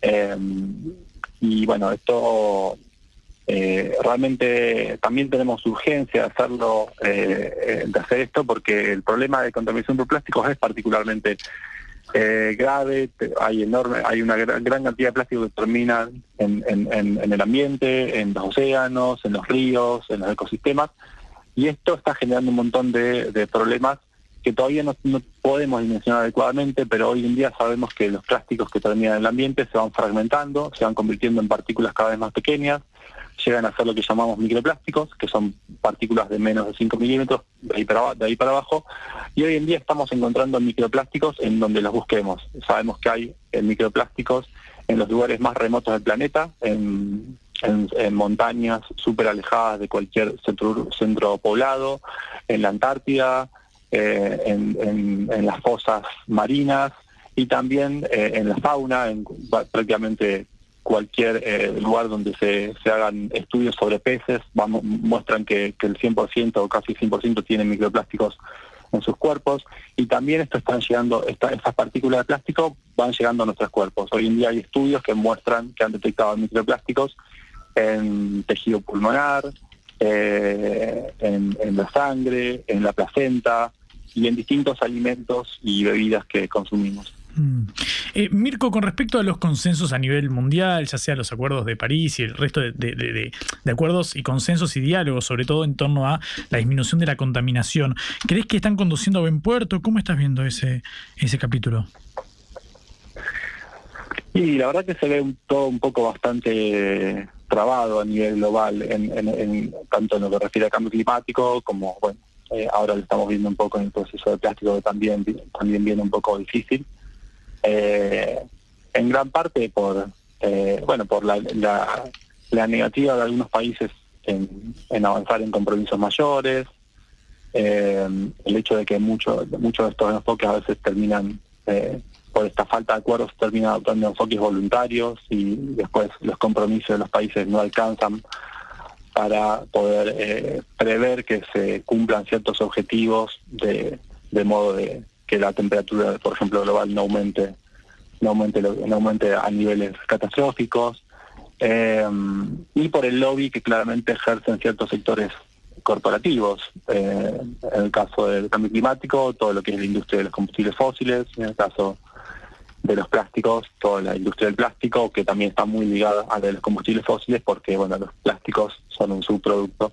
de los combustibles fósiles. Eh, entonces, bueno, está yo veo medio complejo el panorama, eh, más cuando encima eh, estamos viendo gobiernos que tienen un discurso, por ejemplo, en el caso de, la Argentina, un discurso negacionista respecto al cambio climático, y, es también algo que se ve también en otros lugares.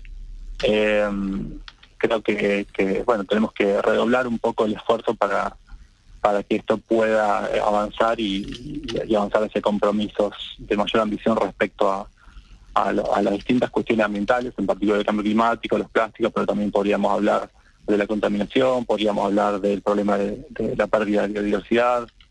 Eh, bueno, hoy en día se habla de una triple crisis triple crisis planetaria, que tiene que ver con el cambio climático, con la pérdida de biodiversidad y con la contaminación química. Eh, todas estas estos tipos de, problemas ambientales globales se van también interrelacionando y requieren una respuesta global eh, ambiciosa y a la altura de las circunstancias. Mm. Mirko, por lo general escuchamos que bueno, los países más afectados por la eh, contaminación suelen ser los tercermundistas en virtud no solamente en términos absolutos, sino en términos relativos, comparativos respecto a lo que contaminan efectivamente. ¿Esto es así? ¿Se da también en el caso del tratamiento de los, de los residuos una, una situación análoga? Sí, eh, en general los países eh, menos desarrollados son los que, que tienen después menos capacidad de respuesta ante los problemas ambientales que, que se van que se van generando. Por ejemplo, en lo que respecta al cambio climático, eh, por un lado hay que generar estrategias de mitigación, que es para digamos, atacar las causas del problema, pero también como el cambio climático es una realidad palpable que ya estamos viendo y que vamos a seguir viendo, los países tienen que generar eh, una adaptación eh, para eh, los cambios de, climáticos que se, vayan observando. Por ejemplo, mayores precipitaciones, mayores fenómenos extremos. Entonces ahí es donde los países con menos recursos tienen menos capacidad de generar ese tipo de, adaptaciones para sufrir menos los efectos que se van a ir dando.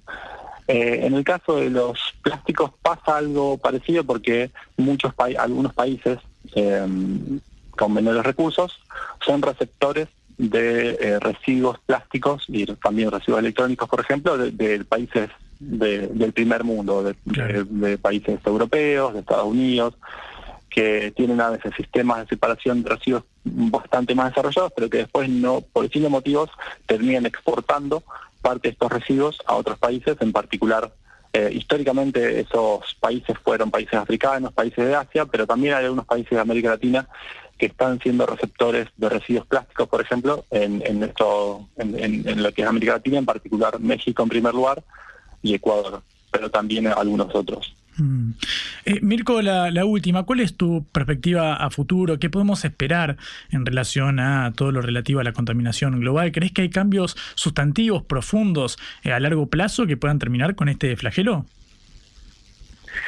Bueno, yo, yo creo que, sí, es mucho lo que podemos hacer. Nosotros, bueno, somos una organización ambientalista que buscamos activar por eh, porque se den estos cambios. Siempre intentamos ser optimistas, pero también alertar de que hace, hacen falta cambios profundos, cambios estructurales. Eh, y ahí es donde, bueno, hay que ver hasta dónde está la voluntad política de los países, de los gobiernos nacionales, de los gobiernos locales, de avanzar en esa dirección pero nosotros guardamos la expectativa de que es posible porque técnicamente sabemos qué es lo que hay que hacer, no es que no es que necesitamos una revolución tecnológica eh, o descubrir cosas nuevas, sino que en la mayor parte de los desafíos conocemos, sabemos qué es lo que hay que hacer, eh, no no hay eh, digamos barreras tecnológicas importantes que superar, sino que lo que hace falta es una voluntad política más decidida de avanzar en esta dirección. Mm. Mirko, muchísimas gracias por este ratito. Te mando un abrazo, te agradezco mucho por tu tiempo y estamos en contacto, si te parece bien. Bueno, gracias a ustedes. Un abrazo. Era Mirko Moscat, integrante de la ONG Taller Ecologista, eh, hablando con nosotros sobre todo lo relativo con la eh, contaminación ambiental, el tratamiento de residuos y todo lo que tiene que ver con nuestro futuro. Hay que parar la pelota y pensar cada tanto, sobre todo si estás en el sur del mundo. Esto es Cara o Seca, el programa de reflexión y análisis de Sputnik por concepto FM.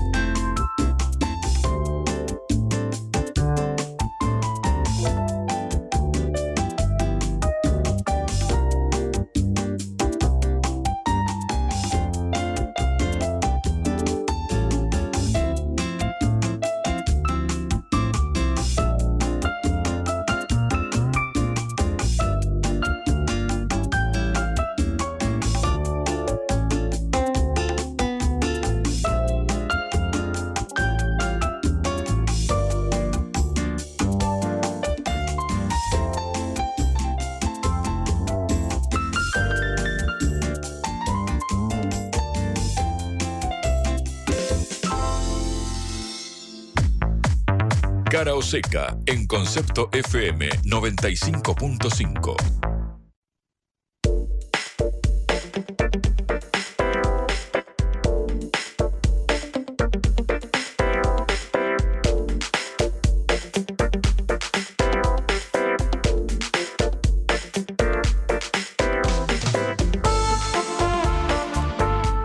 ...25 minutos pasan de las 12 del mediodía... ...seguimos en vivo en Cara o Seca, como siempre, hasta la una de la tarde en concepto en nuestro hogar, en esta producción que hace la Agencia Internacional de Noticias Sputnik. Vamos a seguir recorriendo la agenda informativa en las voces de sus protagonistas, porque, claro, es algo que eh, estábamos comentando hace un ratito. Habló el ministro del Interior, Guillermo Francos, se refirió a esta modificación sensible en eh, la ley Omnibus, este, esta mega iniciativa, el mega paquete legislativo enviado por la Casa Rosada, enviado por Javier Milei al Congreso, donde, claro, uno de los temas que había suscitado mayor crítica, mayor revuelo, sobre todo dentro de los gobernadores de la Patagonia, del sur del país, era la modificación a la ley de pesca con la autorización para que buques extranjeros pudieran eh, inmiscuirse en las aguas argentinas. Bueno, Guillermo Franco ratificó que la ley eh, de pesca, o al menos este capítulo dentro de la ley Omnibus, tendrá modificaciones. Escuchar lo que decía el ministro del Interior. La ley base que al Congreso tiene un capítulo especial sobre la problemática de la pesca y la forma de encararla este gobierno, que ha generado, sí cuestionamientos, sino algunas dudas en el sector. Entonces se han reunido las cámaras, los gobernadores del que tiene que ver mucho con la, con la pesca, nos han traído la preocupación que plantean las cámaras del sector. Y eh, está claro que para el gobierno las 200 millas son de pesca nacional, pesca de buques con materia nacional, eh, y también está claro que hay que hacer algunas modificaciones, que hay que proteger la, la, pesca nacional en las 200 millas, con lo cual hemos estado hablando también con el ministro de Seguridad y el ministro de Defensa sobre el control eh, a partir de la milla, eh, de las 200 millas.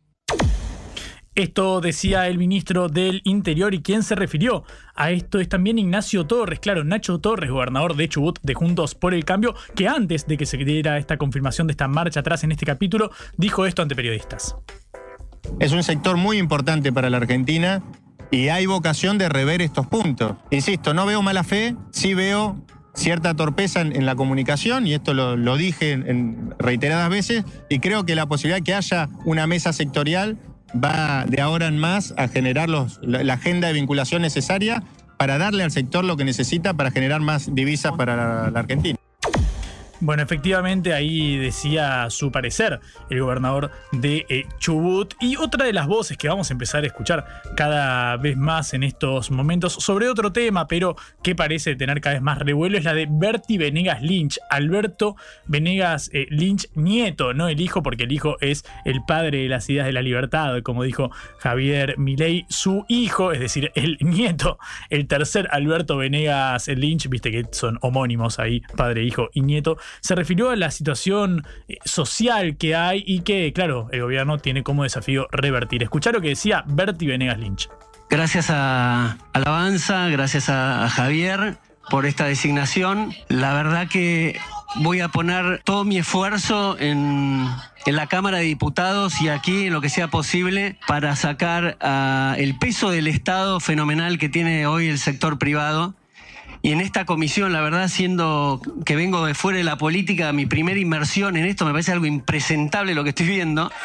Solamente me gustaría que, tengan algo, algo de empatía eh, los diputados acá presentes, que tienen generalmente la vida ya hecha, y sepan que hay gente comiendo de la basura en Avenida Entre Ríos. Así que lo único que pido es, es colaboración para sacar este, este país adelante después de la decadencia kirchnerista. Gracias.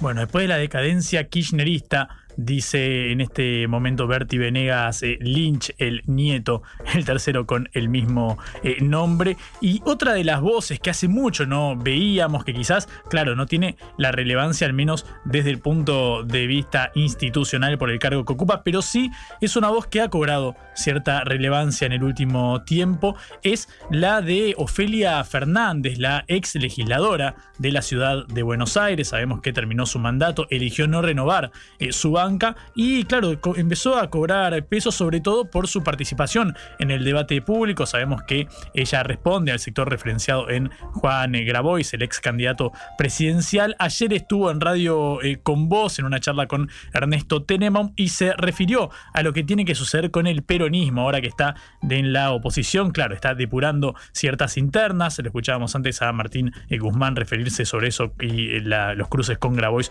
durante su gestión. Bueno, Ofelia Fernández habló sobre esto en radio con vos. Escucha lo que decía la joven dirigente. Mi preocupación es, ¿tenemos nuestro DNU? Es difícil oponerse a un proyecto tan avasallante del país si no tenés un proyecto Claro, avasallante del claro, país, claro. digamos. Porque el status quo está muy roto como para defenderlo de manera intensa. Entonces vamos a tener que encontrar otra cosa. Digo, una, tenemos que reconstruir nuestra propia expectativa. Y no sé si el peronismo tiene claro cuál es, eh, si, de- si, si la magia nos concede 15 cosas que se hacen ya, no hay correlación de fuerzas, no hay obstáculos, no hay nada. ¿Cuáles son? No sé si está tan claro. No sé si está tan claro, claro, hay que ver la correlación de fuerzas. Todo esto que dijo Felia Fernández, ya eh, Juan Grabois había realizado la autocrítica en su momento sobre los dardos eh, llevados a cabo contra el ministro de Economía Martín Guzmán, a quien escuchábamos hace un ratito. Bueno, estas son algunas de las eh, voces que empezamos a notar y que, claro, van a tener cada vez más relevancia, sobre todo las que vienen desde el oficialismo. Quédate porque todavía queda toda la faceta internacional, el repaso de títulos y algo más que siempre nos depara este hermoso programa que se llama Caro Seca. Lo que a Verne le tomó 80 días lo hacemos en una tarde. La vuelta al mundo en la vuelta a casa.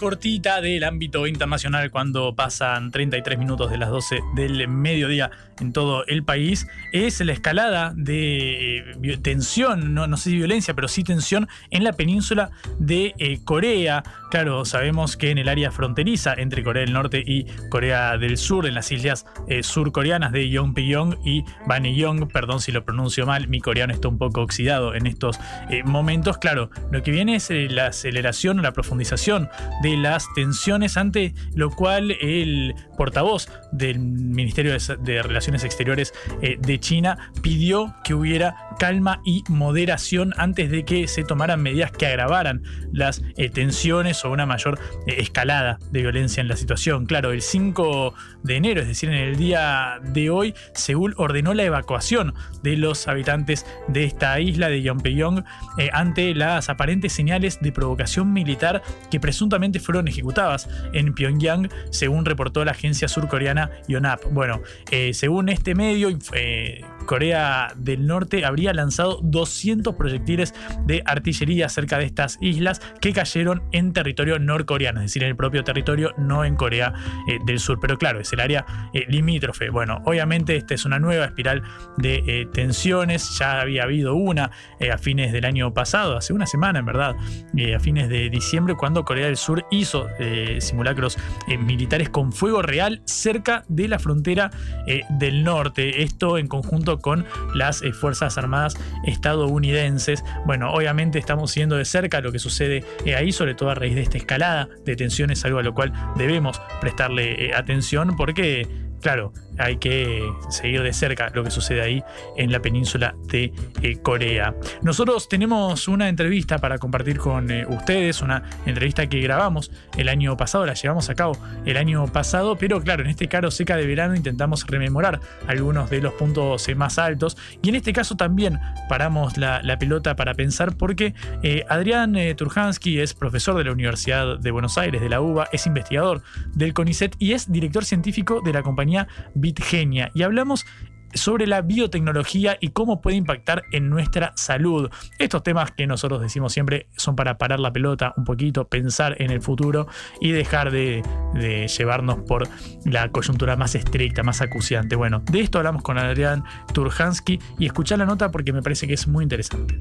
Adrián Turhansky es profesor de la Universidad de Buenos Aires, investigador del eh, CONICET y director científico de la compañía Bitgenia. Y vamos a meternos en un eh, debate que suscita bastante discusión en torno a qué hacemos con la genética y los avances médicos y tecnológicos ligados a ello y claro, de fondo el problema ético de cómo incide el desarrollo de la tecnología y lo que pueda hacer el hombre mediante las investigaciones en la genética del ser humano. Bueno, sobre esto queremos hablar con eh, Adrián, que tiene la gentileza de atendernos. ¿Cómo estás, Adrián? Buenas tardes. Acá Patricia Lee y Juan Leman te saludamos. Hola, ¿qué tal? Buenas tardes, ¿cómo están? Un placer.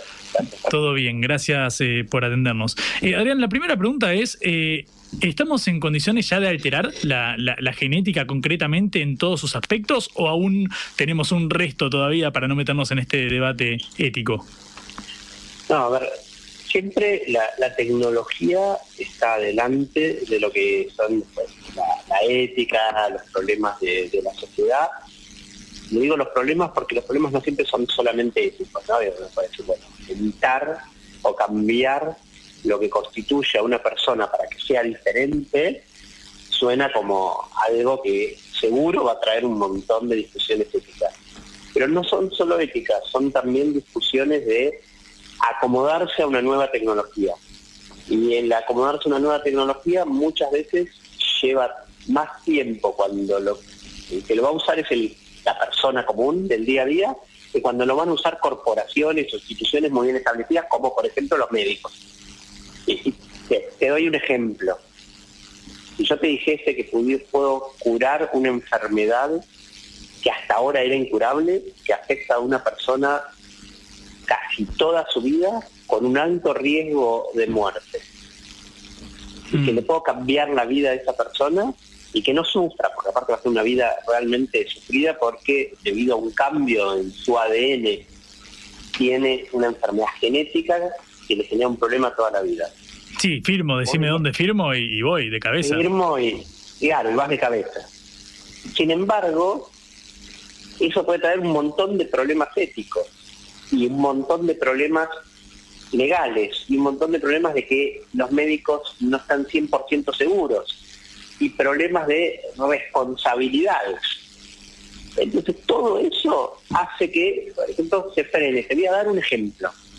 Nosotros acá en Argentina, en un hospital, a cada recién nacido se, le hace un test, en el cual se testean varias enfermedades genéticas. Son seis en general. La más conocida es una llamada fenilcetonuria, es un ensayo, es el ensayo del pie. Se le saca un poquito de sangre al bebé en el pie. Hoy nosotros con un test genético podemos determinar 600 de esas enfermedades, mm. con la misma gotita de sangre.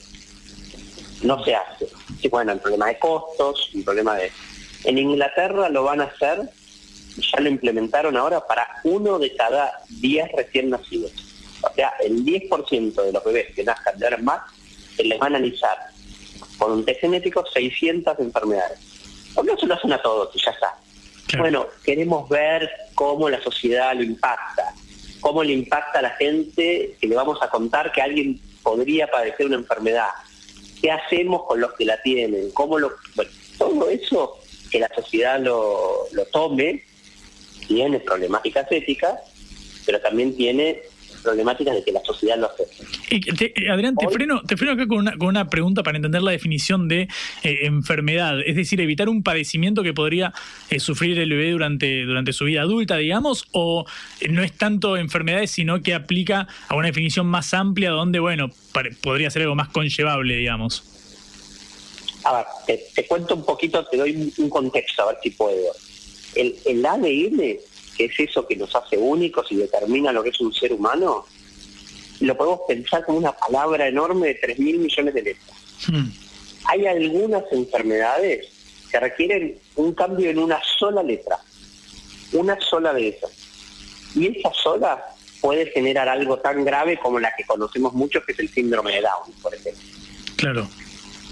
Ahora, no, no es lo que pasa del síndrome de Down, es más una letra, pero te doy el ejemplo porque es la más conocida. Nosotros hoy podemos cambiar el ADN solo en esa letra. Entonces, imagínate que a un bebé recién nacido, antes de que desarrolle toda la problemática que puede tener la enfermedad, pues a veces vos lo haces en un adulto y supongamos que la enfermedad es que no le crece un dedo. No es que cuando le cambiamos el ADN el dedo le va a crecer, ya no creció. En cambio, si vos se lo haces a un bebé recién nacido y le cambias el ADN, después el bebé pasa a ser normal y se desarrolla normalmente. Pero si no, puede tener. Estas enfermedades genéticas hoy en Argentina afectan a más de 3.2 millones de personas, en toda Latinoamérica más de 35 millones, en general es el 8% más o menos de la población. En eh, estas enfermedades, en un 80% son claramente de origen genético, se podrían evitar cambiando esa letra que tienen mal, y muchas de ellas tienen sobrevida, digamos, tiempo de vida de alrededor entre 20 y 30 años. O sea, que decir que mucha de esta gente nace, empieza a tener dificultades, no es incompatible, es incompatible con una vida sana a lo largo de la vida. Estos chicos tienen, hoy se llama alguna, eh, tienen alguna discapacidad y en muchos casos lleva a una muerte temprana, a la incapacidad de poder desarrollarse la sociedad de manera normal, tienen que recibir una medicación cuando la hay, que generalmente son muy costosas y que son, digamos, y que duran, las tienen que recibir por toda la vida. Y hoy nosotros podemos a una persona cambiarle el ADN. Ahí uno casi no tiene duda, ¿no? Como vos me dijiste, ya. Ya se hizo esto en una paciente adulta que tenía un problema en la sangre y lo que se hizo fue se le sacó su sangre, se la modificó genéticamente y se le volvió a dar sangre propia, pero ya eh, con células normales. Y con tener una cantidad de su propia sangre con células normales, la persona hasta ahora, desde que se le hizo esto, revertió todos los problemas que tenía la enfermedad. ¿Es aplicable en todos los casos? No, pero ahí te doy un ejemplo de alguien que tenía riesgo de vida, posibilidad de tener infartos, no podía eh, tener una actividad física normal porque no coagulaba bien. eh, infinidad de, de problemas que hacían que era una persona que estaba en una burbuja de cristal con un riesgo de vida altísimo y con una calidad de vida muy mala. Se le hizo esta intervención y ahora es una persona normal. Eso es increíble. Eh, ¿Cómo le va? Habla con Patricia Lee. Sí, yo entiendo a lo que usted se refiere, que es, eh, por ejemplo, una terapia que se llama de células CAR-T o algo así, que hace a enfermedades eh, de la sangre y que le sacan la sangre y la modifican genéticamente y vuelven y, y hacen que la enfermedad remita, ¿no? Esto es muy importante. Pero ¿qué hacemos con los problemas éticos? Por ejemplo, si se descubre, eh, digamos, en el útero que un bebé va a tener tal enfermedad y se le dice al padre, su hijo a los 50 años va a tener tal enfermedad o va a morir de tal cosa. Eh, ¿Cómo se puede manejar esos temas? Bueno, ese, ese es un tema justamente muy complicado en el sentido de, si yo te digo, vamos a modificar el embrión, o vamos a seleccionar un embrión, o vamos a modificarlo para que no tenga la enfermedad, probablemente toda la sociedad esté de acuerdo. El primer problema es estar seguros que uno, esa enfermedad se iba a desarrollar, dos, la cura no tiene efectos secundarios, por ejemplo, la edición génica tiene posibilidad de tener un error. La pregunta es, ¿el error va a ser peor que la enfermedad o no? Entonces ahí aparece, digamos, todo ese tipo de, de preguntas en el cual un científico nunca puede decir que algo va a pasar 100%. Es decir, es, hay un 99 o 99% de probabilidades que desarrolle la enfermedad. Bueno, si yo se lo hago a toda la población y tomo mil millones de personas, por ejemplo, y se los hago, existe una posibilidad que haya 10 personas que yo le dije que iban a desarrollar la enfermedad y no la desarrollan. Eso es un problema grave para la sociedad. ¿Quién es responsable de haberle dicho eso, haberle generado, por ejemplo, un miedo terrible? Imagínate si eso genera, por ejemplo, la decisión de abortar. Y eso se hace igual hoy. Hoy lo hacemos todos los días con las trisomías. Hoy se hace en casi todo, bueno, buena parte de los embarazos se hace un análisis para ver si hay trisomías. Las trisomías eh, cromosoma 21, 18 son de lo que más se hace hoy, hoy en día durante el embarazo. Y después con esa información, bueno, hay padres que, o familias que deciden abortar, hay otros que no. Estoy hablando de un, problema ético. Y ya lo manejamos. El tema es cuando uno lo quiere hacer todavía más general y aumentar la cantidad de enfermedades. Pero yo te diría que hay un problema, un problema ético mucho más importante si yo te lo llevo al problema de curar una enfermedad que es gravísima, la sociedad va, a ir. Pero con la misma herramienta podemos a alguien mejorarle su capacidad atlética, o podemos a alguien cambiarle el color de ojos, o podemos a alguien eh, hacerlo menos propenso a tener enfermedad, o hacerlo más inteligente. Y ahí, sí, ¿no? Ahí empieza una discusión ética enorme, ¿no? Digamos, en qué casos sí y en qué casos no. Hola. Hola. Eh, Adrián, muchísimas gracias por estos minutos en cara o seca. Hasta luego. Hasta luego. Adrián Turjansky, profesor asociado en bioinformática de la UBA e investigador del CONICET. Cara o seca. Te contamos lo que otros callan.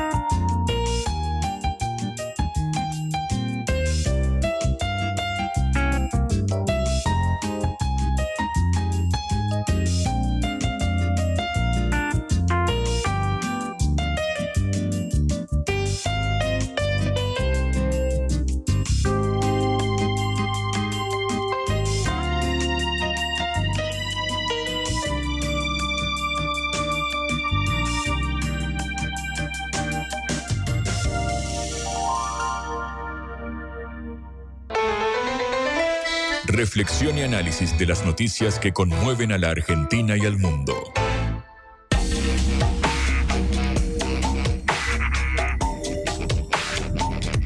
Diez minutos nos separan de la una de la tarde. Un comentario cortito sobre otra noticia internacional de esta mañana informativa es la relativa al hermano país de Brasil, eh, Lula da Silva, su presidente que volvió al mando después del mandato de eh, Jair Bolsonaro, se lanzó una nueva medida relativa a los intereses por deudas en tarjetas de crédito. Resulta que ahora en Brasil eh, habrá un tope a estos intereses. La idea es que esto en, el marco del programa Desenrola, 11 eh, millones de personas puedan renegociar hasta un 95% en las pequeñas cuotas con eh, bancos. De acuerdo a consultoras y estimaciones privadas, son más de 70 millones los y las brasileñas que tenían algún tipo de mora eh, durante el año pasado. Bueno, de esta manera habrá tope a los intereses punitorios en las tarjetas de crédito, justamente pensando en reducir el endeudamiento de las familias. según estudios eh, privados, los intereses por morosidad en las tarjetas de crédito de eh, Brasil ascendían al 461% anual.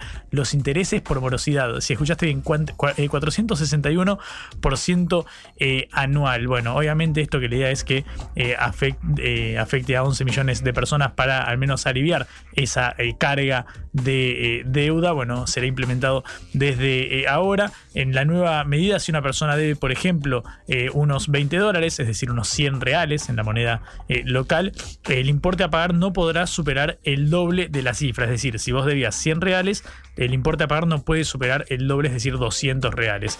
Bueno, algo que podríamos pensar, ver eh, cómo se eh, lleva a cabo, cómo se implementa en nuestro país, porque, bueno, lo cierto es que cuando la inflación te corre y no llegas a pagar la tarjeta, viste que recomiendan nunca pagar el mínimo, por ejemplo, debido justamente a estos intereses punitivos bueno, en Brasil ahora tienen tope, veremos que si esto tiene algún tipo de repercusión o si se eh, lleva a cabo una medida similar en otro punto de la región. Claro, Brasil es la economía más grande de, Latinoamérica, mejor dicho, más grande de Sudamérica y está entre las 10 más grandes eh, del mundo. Bueno, vamos a eh, seguir hablando sobre el escenario local y sobre todo en el escenario, perdón, internacional.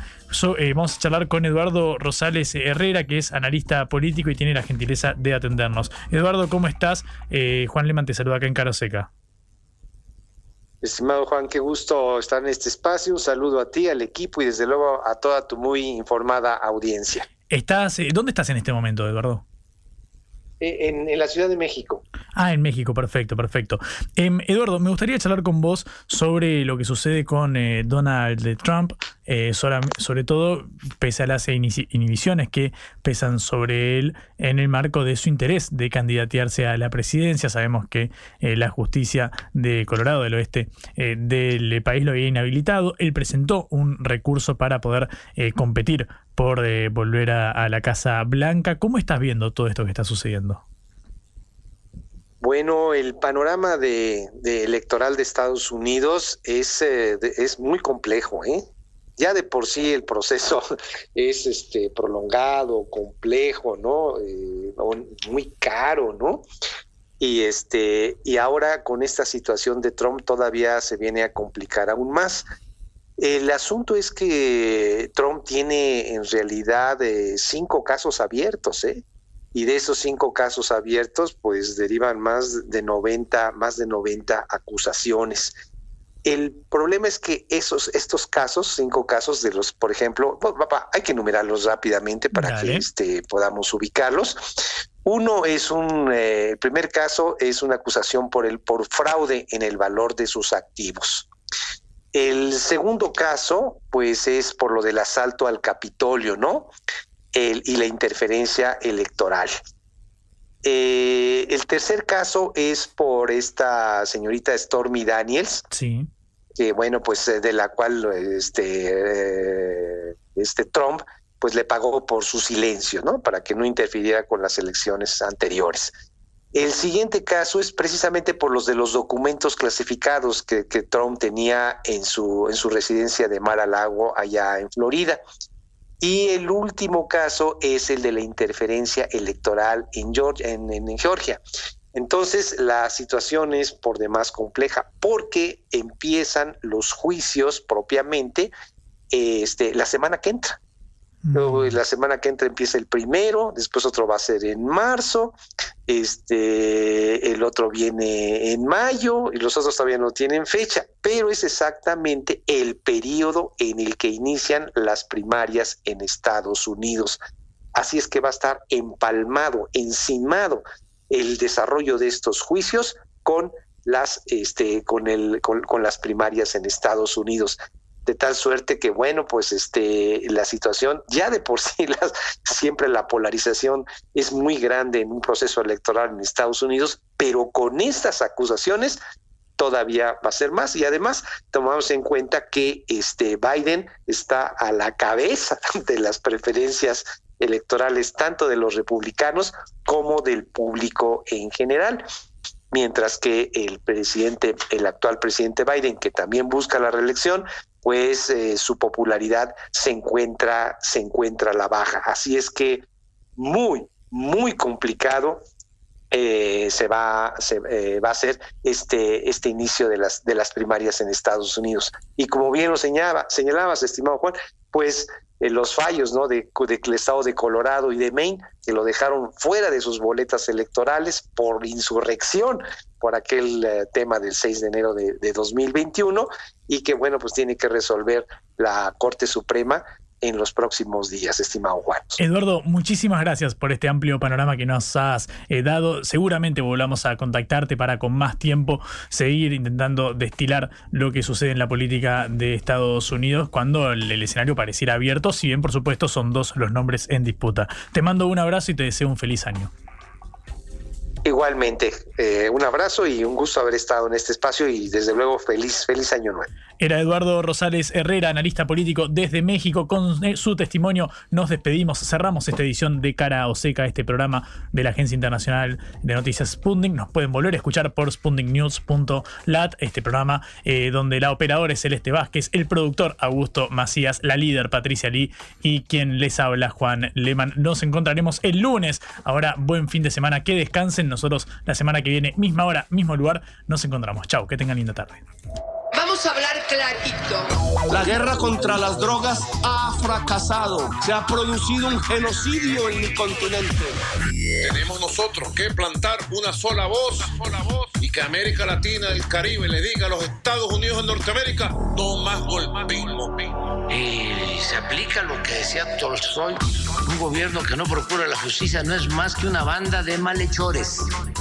Qué cosa rara que diga gracias a la vida a pesar del dolor, porque mi hija dio la vida sabiendo que había que cambiar. La vi ahí que, que brillaba, que sobresaltaba en ese estadio hermoso y no lo pensé y, y la fui a besar. La vida está llena de tropezones y de fracasos, pero es hermosa. Cara Seca